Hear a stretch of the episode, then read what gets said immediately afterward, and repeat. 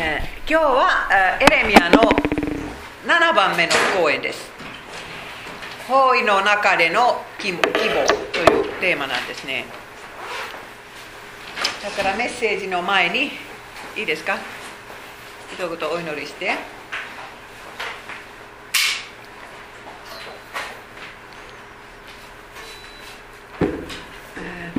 これは全部 OK はい。はいお祈りします。愛するイエス様今日は世の終わりに似ているエルサレムの包囲の話をします。私たちはどうやって世の終わりにのために準備したらいいか分かりませんけれどもどうかこの勉強から何かそういうヒントが得られますように助けてください。エレミアはそういうことになると40年も説いてきましたけれども耳を向ける傾ける人はいませんでした。でも結局そうなった時にはエレミアには大きな希望のメッセージがありました。どうか私たちも希望のメッセージを隣人に伝えることができますように助けてください。イエス様の皆によって祈ります。アーメン。えーこのこの前は私は終わったとなんで終わったか覚えてますか？もうあの奴隷が自由にされた。包囲された町にはユダヤ人の奴隷がいっぱいいましたけれどもその奴隷を御言葉通りに釈放しました、えーでもそそのあのえー包囲はユダヤ人の数え方から見たら 10, 10月始まったんですけど私たちの数えからだったらそれは1月です。そして1月から夏まで6月とか7月知らないんですけど夏までは包囲は続いたんです。でも夏夏になるとね急にバビロニア軍は撤回してしまった。もうそのあの城壁の上で見張ってる人はねもうテントを何と言うんですかテント。をそうこれは日本語で何と言うんですか？テントそうなそう。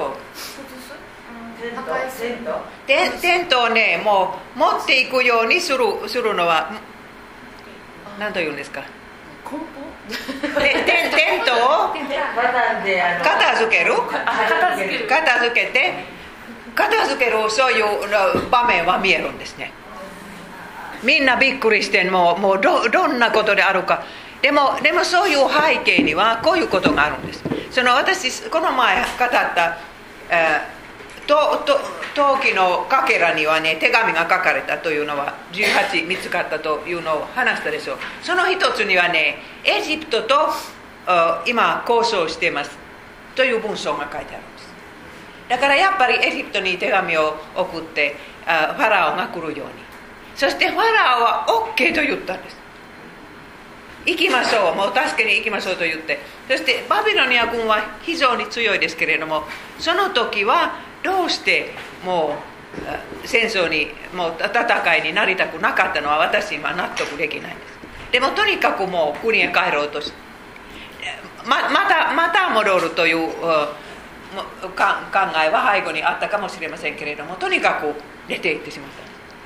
その時のエルサレムの気持ちを想像してください。もうみんな踊ってもうだからもう戦争が終わった勝ちましたもう田舎へ行って買い物あの食べ物を買いましょうという気持ちだったと思います。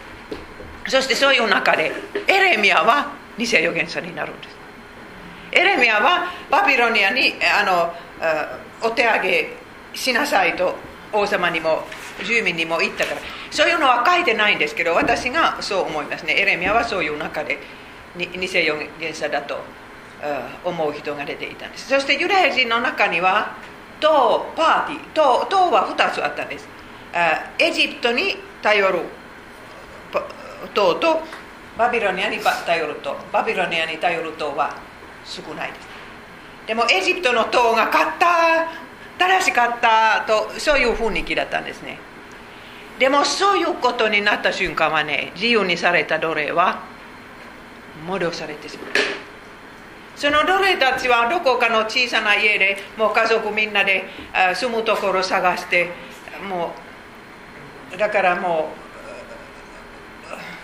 う嬉しくやってたところ誰か兵隊がまた探しに来て戻します。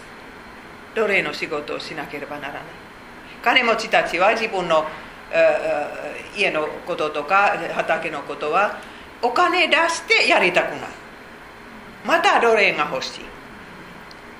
そういう中でその本当心の本当の状態が分かってきたんです。その時主はちょっと皮肉になってました 神様の言葉を聞いたらもう私もあなた方を解放しましょうと言うんですけれどもどんな解放ですか？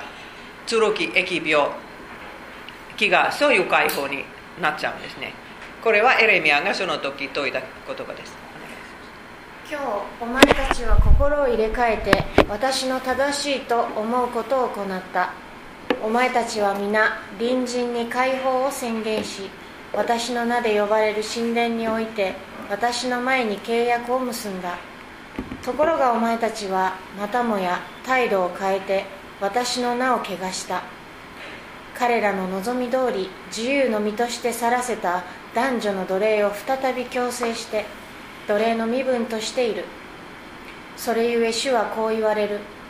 お前たちが同胞隣人に解放を宣言せよという私の命令に従わなかったので私はお前たちに解放を宣言する。と主は言われる。それは剣疫病飢餓に渡す解放である。私はお前たちを世界のすべての国々の嫌悪の的とする。そうです。こういうことになったんです。そしてこういう中で、えー、エレミアは続けてねもう自分を騙してはいけない。バビロニア人は必ず戻ってくるというメッセージをするんです、えーそして王様は今30歳くらいなんですけどね。まだ若いですけど。王様はもう軍隊によりも弱いからね。もう軍隊の言う通りにするんですけど。心の中で心配です。もうエルサレムにはいっぱい包囲の前にはね田舎の人が入ってだからもうそういう住民その難民ももうたくさんいましたからもう返してもいいかどうかは王様は分かりません。どうしたらいいか分かりません。だからやっぱりもういくらバビロニア人は撤回してもエレミアにね祈ってくださいとお願いするんです、はい、ゼデキヤ王はユカルとサファンヤをサファンヤと預言者エレミアのもとに使わしてどうか我々のために我々の神主に祈ってほしいと頼んだ。えー、皆さんこれを見てください。それまで40年もねエレミアは、えー、もうバカにされたんです。でもいざとなると誰が本物の預言者であるのか人々は分かるんですよ。だから誰のお祈りを神様が聞いてくださるのか分かるんですよ、えー、私も若い時も熱心な、えー、クリスチャンになった時はもう本当に熱心になってね親戚ねによって本当にバカにされた。だから気が狂ったとかねもうあの私の父にねおじたちもねあもうやめさせなさいと言うんですよ。でも同じ人はね死にかかってしまう時には誰を呼びますか？私です。よそうそうですよ。うん、だからもうもう親戚の中でもうバカなやり方だとだと思う人はいないと思いますけれども私の意見は非常にフィンランド人の意見と比べたら厳しいです。例えば女性牧師に反対する人は非常に少ないです。でもでももう私の親戚はもう毎日はそれでいいと。そういうもんだ。はい、えー、もしかしたら私の兄弟もみんなね心の中で同じ意見を持ってるかもしれない。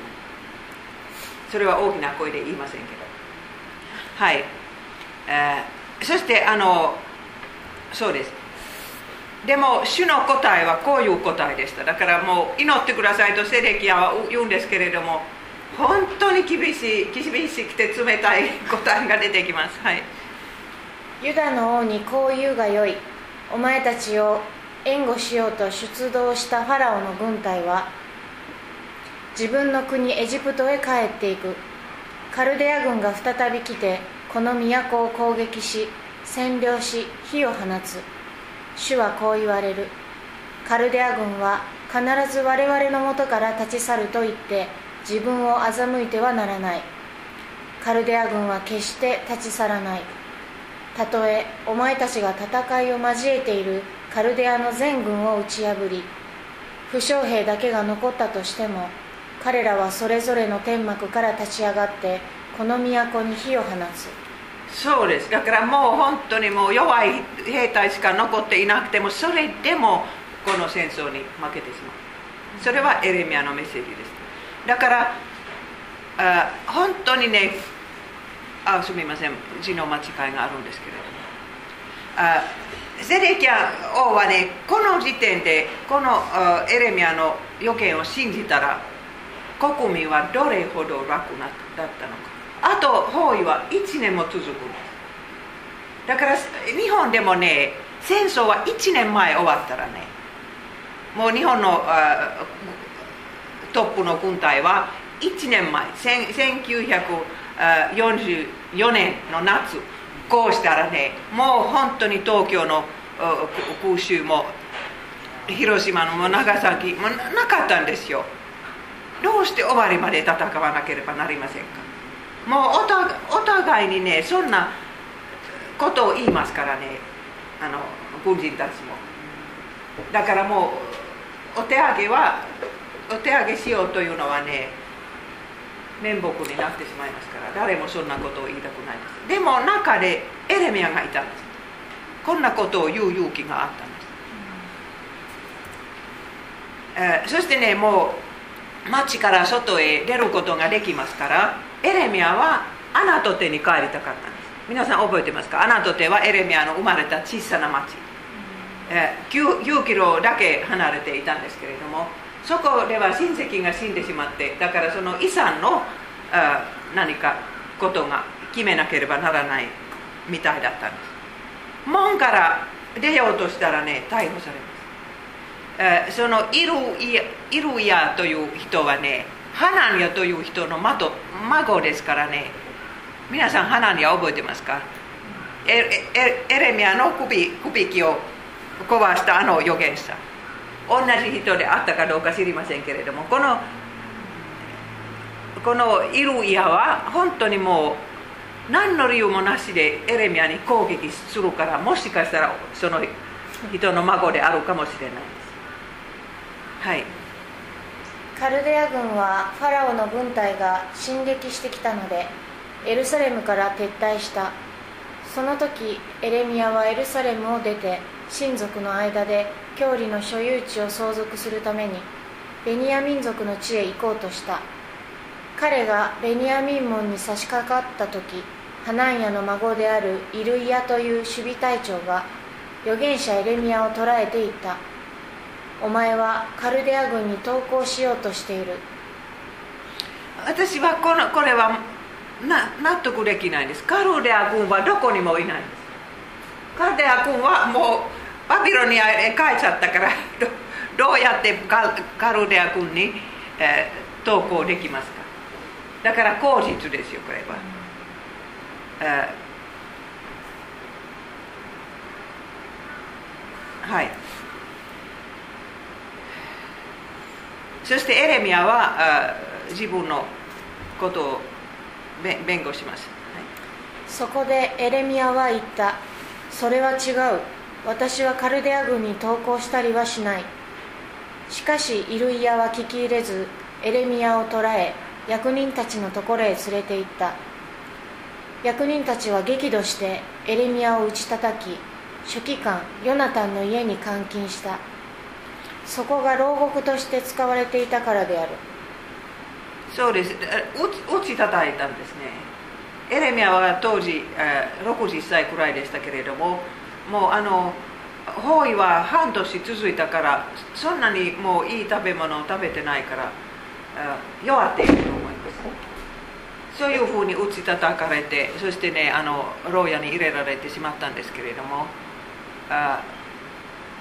その牢屋は初期初期はその時のあの初期間は本当に大切な大大統領まではいかないんですけどそれくらいの立場の人だったんです。そしてその人の庭にはそういう牢屋に使うことのできるところがあったんですけれどもこの子にこの絵にあるようなちゃんとした部屋であったのか私が描いたこのようなものであったのかわからないんですけれどもこういうこういうところにはねエルサレム人は水を貯めたんです。だからもうこういうあのこれは何というんですか？教会のベル。教会の。鐘ちょっと鐘の形のところ。だから水が蒸発しないように、えー、だからある仲介所にはねもうこういうところだったと書いてある。それはどこの大きな家の庭にもあったそうです。エルサレムには水あの雨はそんなにもう一年中、え降りませんから。貯めないといけない。水を食べるところ。そうでも今ちょうど夏でしたからね空っぽでした。はい。読んでくださいエレミアは丸天井のある牢牢地下牢に入れられ長期間そこにとどめておかれた。丸天井は何ですか？丸天井こ丸いドーム型というんでしょうか。あそうそうですか。はいはい。他の役にはそういうのはないんですけど。天井が丸いから入るとこが丸いんじゃないの？窓ってないものあれ近いね、まあ、あれはそうだけど普通あのー、なんかね教会堂のものあれ見ても真四角のところとこういうふうになってそうそうですね。ああそれそれですか？丸天井ああはいはいこの中のこと、はい。はいそうかもしれない、ね、そうそう。天井っていう丸天井って言いますね。そう。天井はこれで地下牢だからそうや地下牢やから先生上やここには長期間前はね長期間いなければならない。それはだから何ヶ月になると思います。その時のエレミアを想像してください。昼も夜も暗い。食べ物食べ物は少しは投げ投げられたと思いますけれどもちゃんとした食べ物は食べられない。だから少しずつ弱ってしまいます。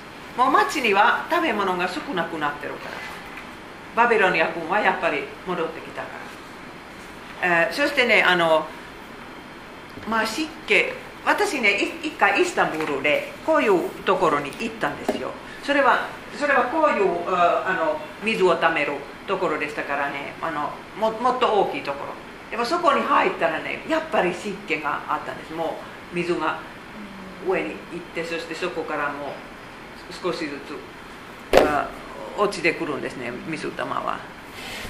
でもこれは夏でしたからどどどうだったかわからないですけれどもおトイレとかおお風呂とかねもうどうやってしたのかもうお風呂はなかったんですけどおトイレはもう難しいしどこのこのバケツバケツはいつも ひどい匂いがするとかねあ全く一人ぼっち皆さんは1ヶ月も全く一人ぼっちの生活をしたらもう気が狂ってしまう、えー、だからこれはもうエレミアにとって大変な経験です後で後でねもう頭を下げておか王様から話してくださいとお願いする。でもでも主がいましたからね全くの一人ぼっちではないです。だからでもこの経験もエレミアは主の見てから受け取ることができたと思います。できなかったら倒れてしまうんです。だからもう本当もうこのこの主もこれをご計画の中に入れてくださることだと信じたと思いますけれどもとにかくもう自分をもう何の罪もないのにこういうところに入れてしまった群衆いえ群衆ではなくて兵隊たちに対して腹が立ってしまったでしょう。だからその憎しみとの戦いは心の中にきっとあったと思います、えー、でもこういうふうにねバビロニア軍が戻ってくるんです。そして、えー、ゼレキア王はどうしたらいいかわからない。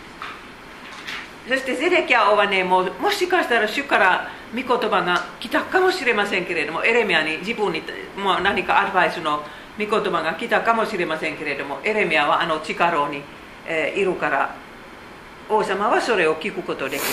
だから密かに世の中でエレミアを宮殿まで呼んだんですよ。そしてその時はエレミアはもう久しぶり夜空を見てもう星星とか月を見てもうそしてもうきれいな空気を吸ってそれだけで嬉しかったと思います。はい読んでください。ゼデキヤ王は使者を送ってエレミアを連れてこさせ宮廷で密かに尋ねた主から何か言葉があったかエレミアは答えたありましたバビロンの王の手にあなたは渡されます。さらにエレミアはゼデキヤ王に言った。私を牢獄に監禁しておられますが一体私はどのような罪をあなたとあなたの進化あるいはこの民に対して犯したのですか。バビロンの王はあなたたちもこの国をも攻撃することはないと予言していたあの預言者たちは一体どこへ行ってしまったのですか？そうです。だからもうエレミアはもう失望に近いですね。もうそこから策をされなかったらもうすぐ死ぬと自分でも分かる。だからもうえ天からメッセージが来ましたか？と聞かれた時にはエレミアはもうちょっと優しいメッセージにしましょうか？と考えたことあるでしょうか？王様の好きなメッセージにしてここから出られるように。でもでももう神様からのメッセージをそのまま言うんです。あなたはバビロニア人の手に渡される皆さんこの王様はこの前2つ神様からメッセージを聞いたというのを覚えてますか、えー、その包囲の前は、えー、バビロニア人が、えー、襲ってくるというメッセージだったんです。もそしてでも王様はちゃんとしたお葬式を受ける。だからもうもう死体はそのまま 捨てられない。そういう小さな慰めのメッセージを受けたんですね。だからその時王様はもう自分のエルサレムで死ぬことができると望んでいたかもしれませんけれどもこのメッセージの中でやっぱり王様はバビロニア人の手に渡される。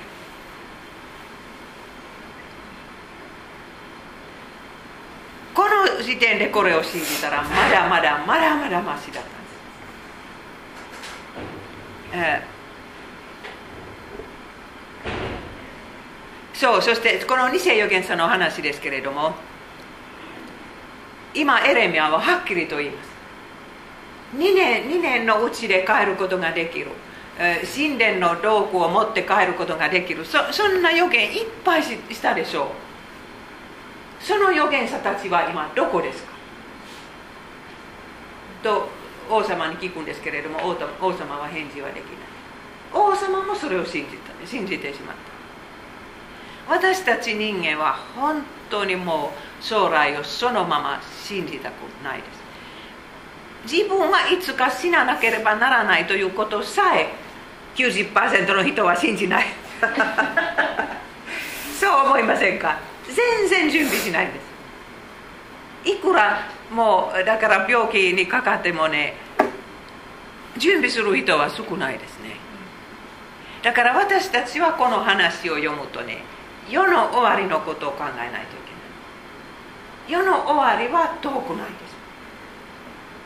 そしてその時にはもうあのエレエレミアの説いたメッセージは私たちも言う勇気がもう必要です。厳しいメッセージも希望のメッセージ。どちらもあるんですよの終わりの前には。はいそしてね本当にエレミアはかわいそうに王様の前でこういうお願いをしなければならないんです。だからもうエレミアの見た目も想像してください。皆さん覚えてますか？サダム・フセンが見つかった時どこかのその だから同じような様子だったと思います。もうもう何ヶ月もお風呂に入ってないしひげとかねもう大変な様子だったと思いますけどね。こんなお願いをするんです。王よ今どうか聞いてください。どうか私の願いを受け入れ書記官ヨナタンの家に送り返さないでください。私がそこで殺されないように。そう、えー、そして、えー、30歳の若い王様はこのことを聞いてもうもうそこに戻らない、えー、戻らなくてもいいと決めたんですよ。もう軍軍人たちは心からエレミアを憎んでます特にエレミアはもうもうあの幸福ですか？幸福しなさい幸福しなさいというメッセージを問いますからね。本当にエレミアを憎んでます。でもでも30歳の王様はこの時点でもうエレミアを釈放すると言ってね揺るぎません。それぐらいもうそういう正しいことはセデキアはできたんです、え、でもそのそれからエレミアはこういう狭い、えー、庭で1年過ごしたんです。包囲の残り。はいお願いします。ゼデキヤ王はエレミアを監視の庭に交流しておくように命じパン屋街から毎日パンを一つ届けさせた。これは都にパンがなくなるまで続いた。エレミアは監視の庭に留めておかれた。監視というのは皆さん日本語でどういう意味ですか？監視。だから他の言葉を見ると他の言葉を見るとあの、その軍隊のトップの人のところだった。だからエレミアは逃げないようにとか何を言ってるのかそというのは監視できるように。そその庭に、えー、ずっといたんです。だからもう屋根の 下であったかどうか知りませんけれどもとにかくそこそこはもう力よりも、えー、100倍もいいところ。先生30章じゃなくて20章ですねそれ。何が20章？37節のあ30節じゃなくて20節。あ20節ですか、はい、すみません。はい直してください。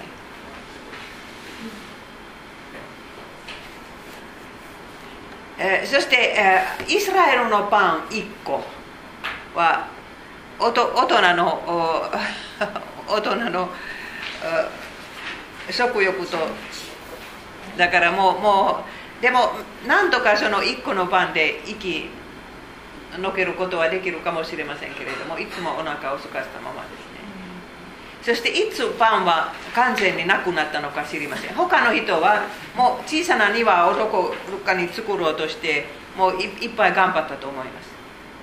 エルサレムには人がたくさんいてもう田舎の人も含めてたくさんいましたから庭もほとんどなかったと思いますけれどももうあるところには何かとか食べられる木の葉っぱとかいろいろ食べたと思いますけれどもエレミアはどこへもできでき行けません。もう食べ物を探すに。でもその一個のパンのために神様を毎日感謝したと思います。日々の糧。それから包囲されたエルサレムの様子をちょっとかん一緒に考えてみましょう。戦争のやり方。あのバビロニア人はその城壁のの周りには そういうこれはなくなったわ。誰の？いえこれは多分岩本さん。岩岩崎さん。バッテリーがない。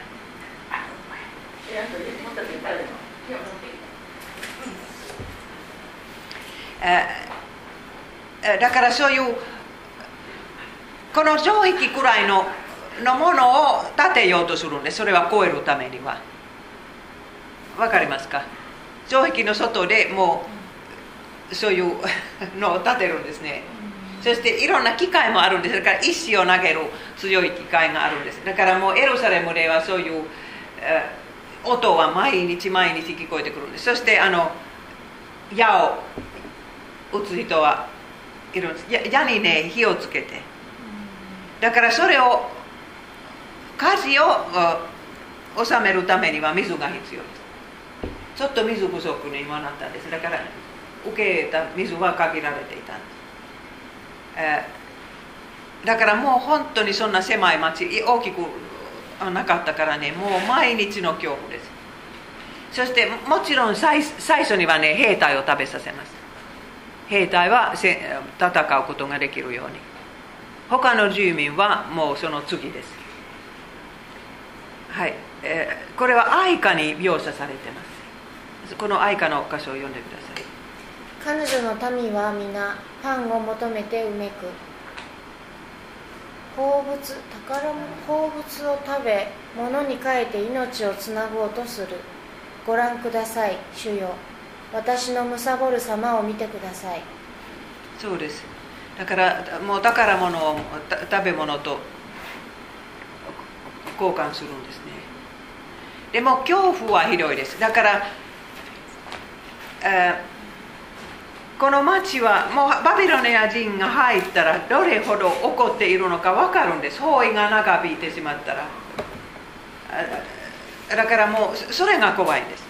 だからそれはみんな知ってます。もう外人の兵隊が入ったら女性はどうなるのかとかね。もうみんな自分の奥さんと娘たちを見てこのこの自分の愛する者はどうなるのか心配で心配で心配でたまらない、えー、もうだから包囲の何何月目はあもうこの戦争で必ず負けると。みんな分かった。んです軍隊だけもう揺るぎませんけれどもね。もう普通の人はもう負けてしまうと分かるんですエジプト人は来ませんでしたから。他には希望がない。ああの日本にはこんな恐怖があったでしょうか戦争の最後の時。沖縄の人とかそうだったかもしれない沖縄とかね。はいそう。そうそう沖縄は大変でしたね。昔の大名のあの戦争の時はあったん違いますそうですね、は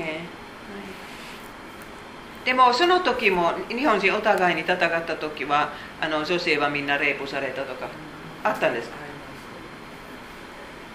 だからあの村上水軍とか四国の昔の海賊の強いところとか戦争に強いところはそういう女の人を連れて帰ってきてるから子孫の人たちに頭が良かったり美人とかが多いっていうのはなんか本で読んでそうですか。綺麗な人連れて奪ってくるから、そうです、子孫とかにやっぱそうい。う、それとこれとはちょっと違う。ちょっと違う。これは違う。違うねでもそれもあったんです。もうエルサレムの綺麗な女性たちをもうバビロニア人は連れて行ったんです。はい。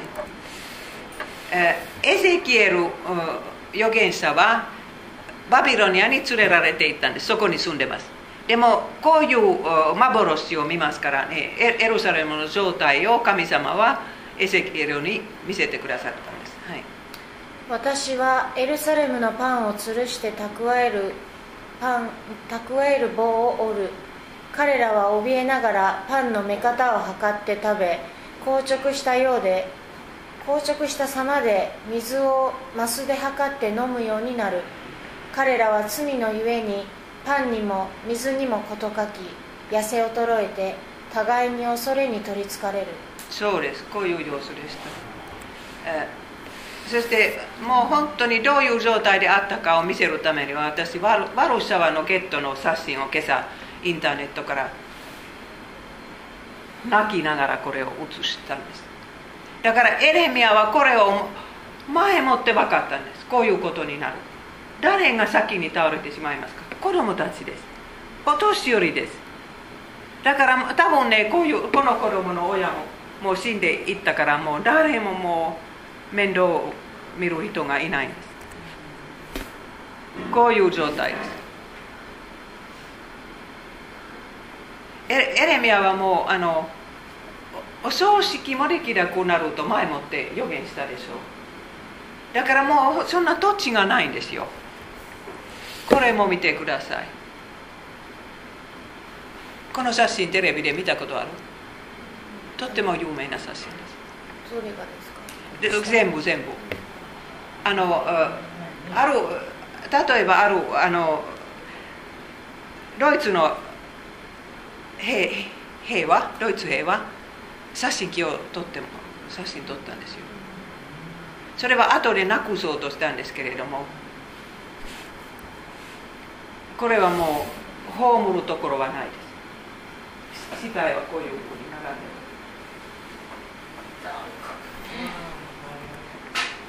でる。だから本当にねこれエレミアはこれを前もって分かったから。そしてね40年ももうメッセージしたんです。必死でメッセージしたんです。こういうもう空想礼拝やめなかったらこういうことになると分かってたんです。だからそのエレミアの心の苦しみを考えてください。そして目の前で前でこういうふうになってしまったと見なければならないんです。それを愛歌の中に書いたんです。エレミア書の中にこんな描写はそんなにたくさんないんですけど愛歌もエレミアの書いた書書物だと思われてます、えそして愛愛歌にはこう書いてあります。彼女の民は皆パンを求めてうめく。宝物を食べ物に変えて命をつなごうとする。ご覧ください主よ。私のむさぼる様を見てください、えー、これもお願いします。道行く人よ心して目を留めよ。よく見よ。これほどの痛みがあったろうか。私を責めるこの痛み。主がついに怒って怒って私を懲らすこの痛みほどの主は高い天から火を送り私の骨に火を下し足元に綱を投げて私を引き倒し後輩に任せひねもひねもす闇ひねもひねもす闇闇ひねもす闇衰えさせる。背いた私の罪は御手に束ねられ多分漢字が違う。あそうですね。これはまた。何々とされ私は圧する。主のくびきかな？主のくびきを首に負わされ力尽きて私は倒れ歯向かうこともできない敵の手に引き渡されてしまった。私のもとにいる力ある者を主はすべて退けられた。私に対して時を定め若者らを砕かれた主は酒舟を踏むかのように娘ユダの乙女らを踏みにじられた、えー、この私は愛歌の中で私はねもうエルサレムのことです。エルサレムは女性で自分の子供を泣いている。というそういう詩です。皆さんこういう中でエレミアはすごい慰めのメッセージを主から受けます。それはエレミア書のちょうど真ん中にあります。30章から33章ですけれども慰めの書簡と言われています、それまで40年間も厳しい立法のメッセージを説いてきたんですけれどもちょうどこの時他の人は希望はもう全然持ってない時は天から神様は希望のメッセージを与えてくださった。もう理性預言者にはこんなメッセージがない。んです偽預言者たちはいつもそういう嘘のメッセージもう幸せになるきっと治るもうもう何の問題もないまま人生を過ごせるとかねそんなメッセージなんですけど、えー、そしてもちろんエルサレム人はねもう希望のメッセージはバビロニア人はもう一回撤回するというものだと思ったんですけれどもエレミアのメッセージメッセージは違うんです。悲劇はやってくるんですけれどもそういう中で、えー、主の助けが。あるそしてその悲劇の向こうもう向こうのには将来がある。そんなメッセージだったんですね、えー、そしてエレミアはこれを寝ていながらこのメッセージを受けたとこの26節から分かるんです。はい。ここで私は目覚めて見回した。それは私にとって楽しい眠りであった。そうですだからもう31章の26節までのことはやっぱり夢の中でエレミアは受け取って。でその主の御言葉はどうやって下ってきたのか普通書いてないんですけどでもこの場合はやっぱり夢の中だったと分かるだからエレミアはそのその庭で何にもない石の庭で寝ていた時はその夢から目が覚めたくなかったかもしれません。はい、そしてやっぱりその希望のメッセージは書かなければならない書き記しなさいと主がおっしゃいます、はい、主からエレミアに臨んだ言葉。イスラエルの神主はこう言われる。私があなたに語った言葉を一つ残らず巻物に書き記しなさい。見よ私の民イスラエルとユダの繁栄を回復する日が来る。と主は言われる。主は言われる。私は彼らを先祖に与えた国土に連れ戻しこれを所有させる。こういうふうにその希望のメッセージが始まります。繁栄する繁栄を回復する日がやってくる。さっきのあの悪沢のゲットの場面を想像してください。そういう中でもう繁栄させる日がやってくるというのを聞いたら半分信じにくいと思いますけれども主主にはねそういう時も希望があるんです。だから皆さんは人生の中で本当に落ち込んでいる時にはこれを覚えておかないといけないです。それでも希望があるんです。消えない希望。そしてそれは書き記されてあるから聖書にあるんです。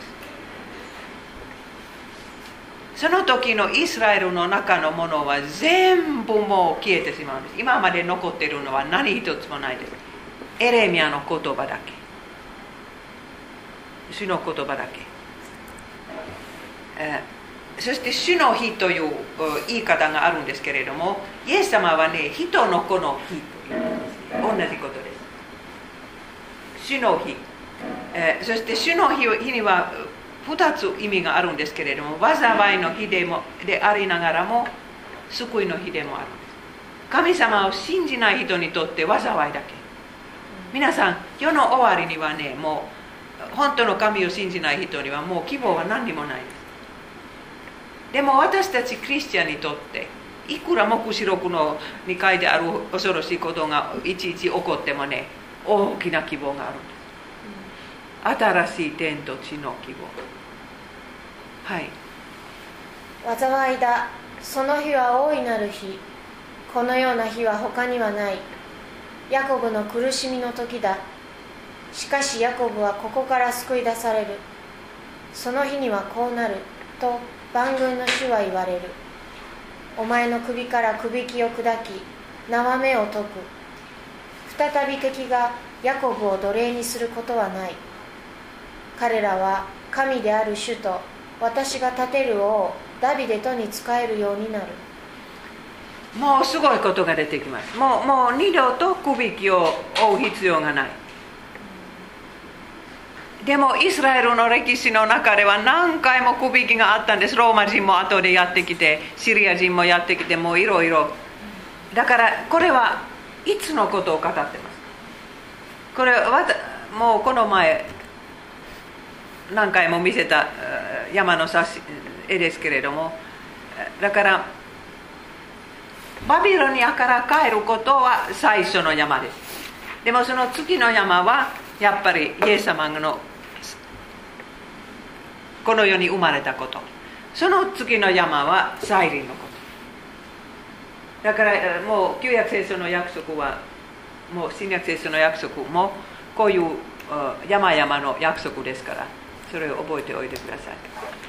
これからねあの永遠の愛という物語と言っていいかドラマだと言っていいか分かりませんけれども主とシオンの娘の愛の物語は出てきます。それはエレミア書にも出てくるんですけれどもあのホシア書にははっきり出てきたんです、だから主はねもう自分の花嫁とか妻であるはずのシオンシオンは自分を裏切ってしまったからこんな大変なことになると主は最初は説明なさいます、はい、主はこう言われる。お前の切り傷は癒えず打ち傷は痛む。お前の訴えは聞かれず傷口につける薬はなく癒えることもない。愛人たちは皆お前を忘れ相手にもしない。お前の悪が甚だしく罪がおびただしいので私が敵の攻撃をもってお前を撃ち過酷に懲らしめたからだ。なぜ傷口を見て叫ぶのか。お前の痛みは癒されない。お前の悪が甚だしく罪がおびただしいので私がお前にこうしたのだ。それゆえお前を食い尽くす者は皆食い尽くされる。お前の敵は皆補修となる。さあ私がお前の傷を治し打ち傷を癒そうと主は言われる。人々はお前を追い出された者と呼び相手にされないシオンと言っているが。あそうです。あすみません。途中で運送を切ったんです。だからその名前も変わってくるとイエス様が神様が約束するんですけどここには愛人という言葉が出てきます。それは偶像です。偶像のためにシオンの娘にはいっぱい傷が出てしまったんです。そして主がその偶像のために、えー、こういう自分の花嫁をバビロニア人の手に渡します。そういう物語ですね。神様の目から見たら失われた。これは失われたと読む？損なわれた。損。なわれた愛と言ったら皆さんどういうイメージですか？損なわれた失われた。どう違いますか？これはルターの言い方ですからね、日本語でどう言ったらいいか分かりません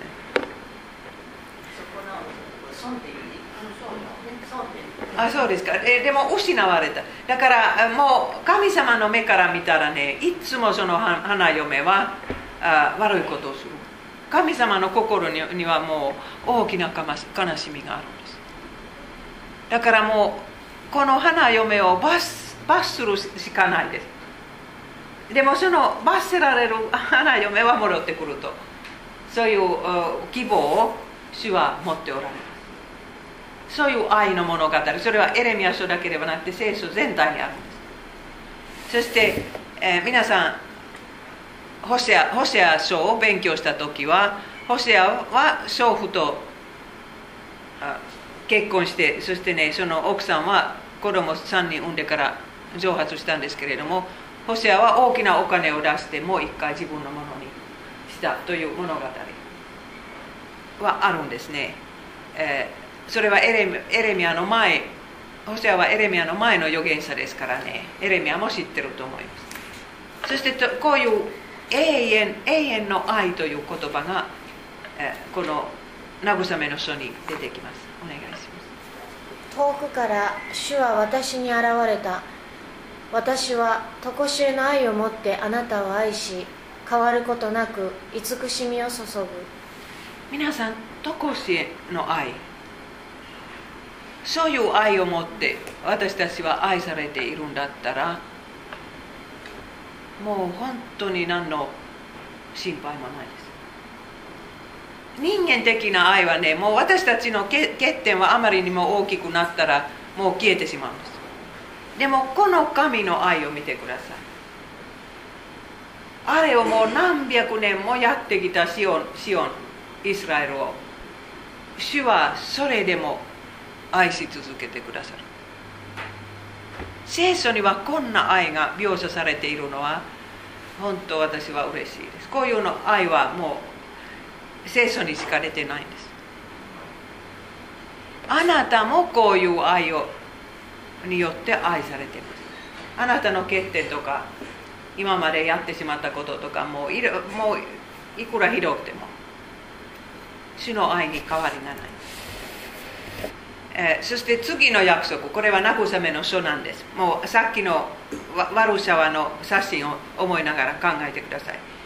もう必ずバビロニアから帰ってくるという約束は次です、はい、その時乙女は喜び祝って踊り若者も老人も共に踊る。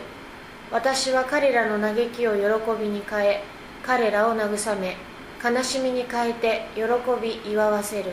皆さん喜びの日がやってきます。喜びの日は必ずやってきます。私たちの人生にも。永遠の喜び。はい。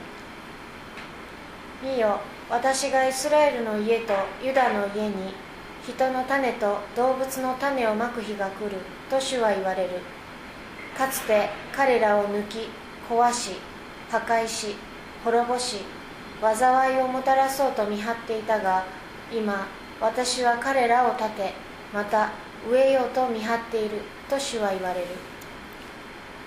え、本当にエレミアは周りを見たらもう壊し破壊しそそんな主の技しか見えないんですけれどももう将来がある。このこの国にはねもう人が戻ってきて種になってもう増えて素晴らしいものになる。という約束。そしてエルサレムも新しくなるんです。あのバビロニア人はやはり破壊はするんですけれどもその次にはもう素晴らしいエルサレムの栄光が現れてきます、はい、都は廃墟の丘の上に建てられ、えー、城郭城郭はあるべき姿に再建される。そこから感謝の歌と楽を奏する者の音が聞こえる。私が彼らを増やす。数が減ることはない。私が彼らに栄光を与ええー、悔いられる。侮られる。侮られることはない。ヤコブの子らは昔のようになりその集いは私の前に固く立てられる。彼らを苦しめる者に私は報いる、えー、そしてそういう都で新しいダビデは王様になる、はい、一人の指導者が彼らの間から治める者が彼らの中から出る。私が彼を近づけるので彼は私のもとに来る。彼のほか誰が命を懸けて私に近づくであろうかと主は言われる。こうしてあなたたちは私の民となり私はあなたたちの神となる、えー、あのバビロニアから帰った時はユダヤ人はすぐ神殿を建てよ建て始めたんです。そしてそのその仕事は10年も20年ももう途中で終わったんですね。周りの人は脅迫しましたから。そして結局その神殿が建った時はそれを小さい時子供の時あのソロモン王の神殿を見た人は泣いてしまったんです。だからもう思うような神殿にはならなかった。皆さんこの主の約束はどういう意味ですか？エルサレムの栄光とかねもう素晴らしいものになる。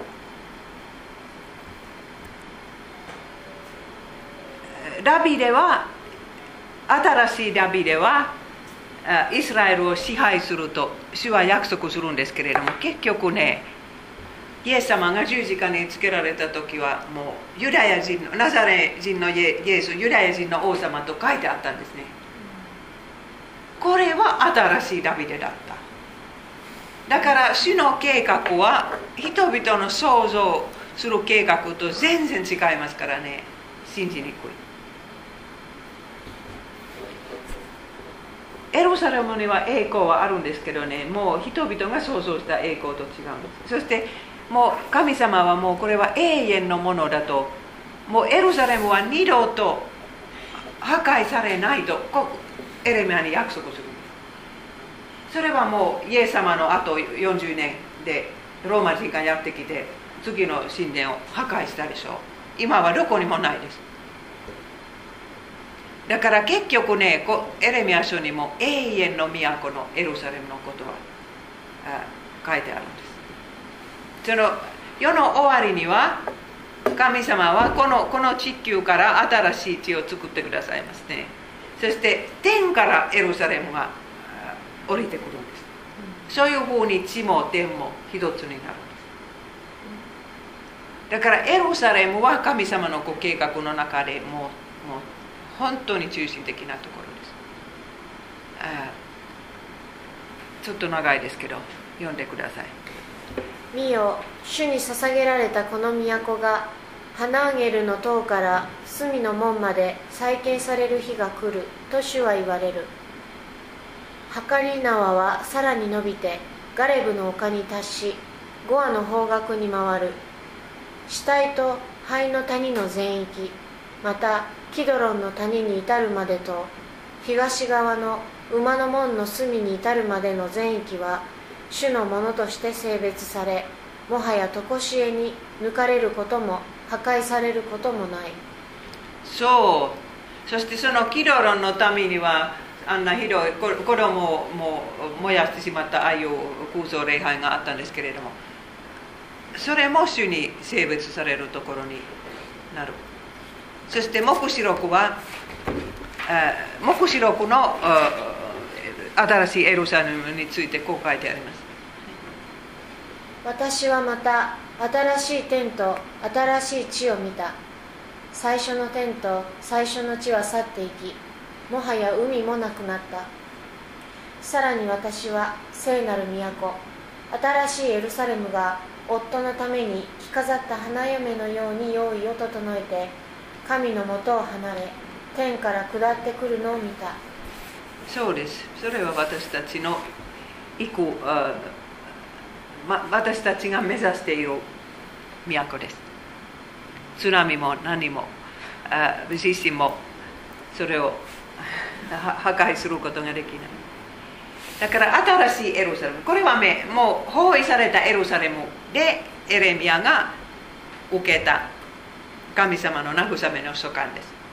新しいエルサレム。でも約束も契約も新しくなる。皆さん古い契約覚えてますか？それはもうもう神様は党の戒めをあの石の下石の石板に自分の指で書かれたその契約です。でもモーセがこの石の板を持って山から帰るともう最初の空想はそこに立ってます。だからその板をまだ見ていないうちに、えー、民は神の民はその約契約を破ってしまう。そしてそれからもう旧約聖書を読むと偶像礼拝の連続です。問題は心が変わっていないということです。もう立法を守ると時々約束するんですけれども守れないだからもうその古い契約は役に立たないそしてあ包囲されたエルサレムでではね神様は新しい契約を結んでくださるという約束をするそれは古い契約とどう違うでしょうかはい見よ私がイスラエルの家ユダの家と新しい契約を結ぶ日が来ると主は言われる。この契約はかつて私が彼らの先祖の手を取ってエジプトの地から導き出した時に結んだものではない。私が彼らの主人であったにもかかわらず彼らはこの契約を破ったと主は言われる。そうです、えー、でも新しい契約にはいろいろそういう新しい特徴があるんですけれどもその立法は石の板ではなく心に書かれてくる。そそういう大きな違いがあるんです。えー、そしてねあの小さいものから大きいものまで子供も含まれてます。そしてもう一つその罪の許しに基づくそういう契約ですねだからこのこの立法を守りますという約束する契約ではないです。でも立法は心に書いてあるからとにかくその立法を守りたいという心が与えられます。立法はいやもう守りたくないもう関係ないと思う。そういう心は立法を守りたい心にできれば守りたいという心に変わってくる。皆さんそれは人間の心はどうやってそう変わってくるんですか？皆さんはもうできればイエス様の戒めを守りたいと一番強く思った時はどういう時ですか？それは同じ罪が100回目許された時でしょう。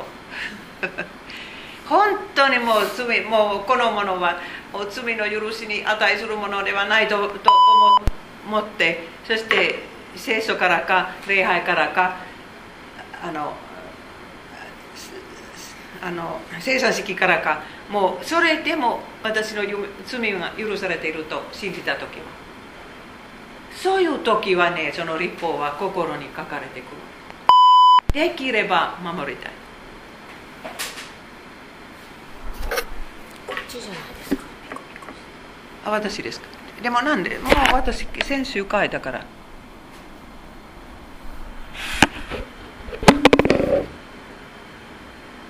私何かしたんですか？見てください。押したんですか？あはいはい。はいそれでは読んでください。しかし来るべき来たるべき日に私がイスラエルの家と結ぶ契約はこれであると主は言われる。すなわち私の立法を彼らの胸の中に授け彼らの心にそれを記す。私は彼らの神となり彼らは私の民となるその時人々は隣人同士兄弟同士主を知れと言って教えることはない。彼らはすべて小さいものも大きいものも私を知るからであると主は言われる。私は彼らの悪を許し再び彼らの罪に心を止めることはない。私はホセア書の時も教えましたけれどももう一回言います。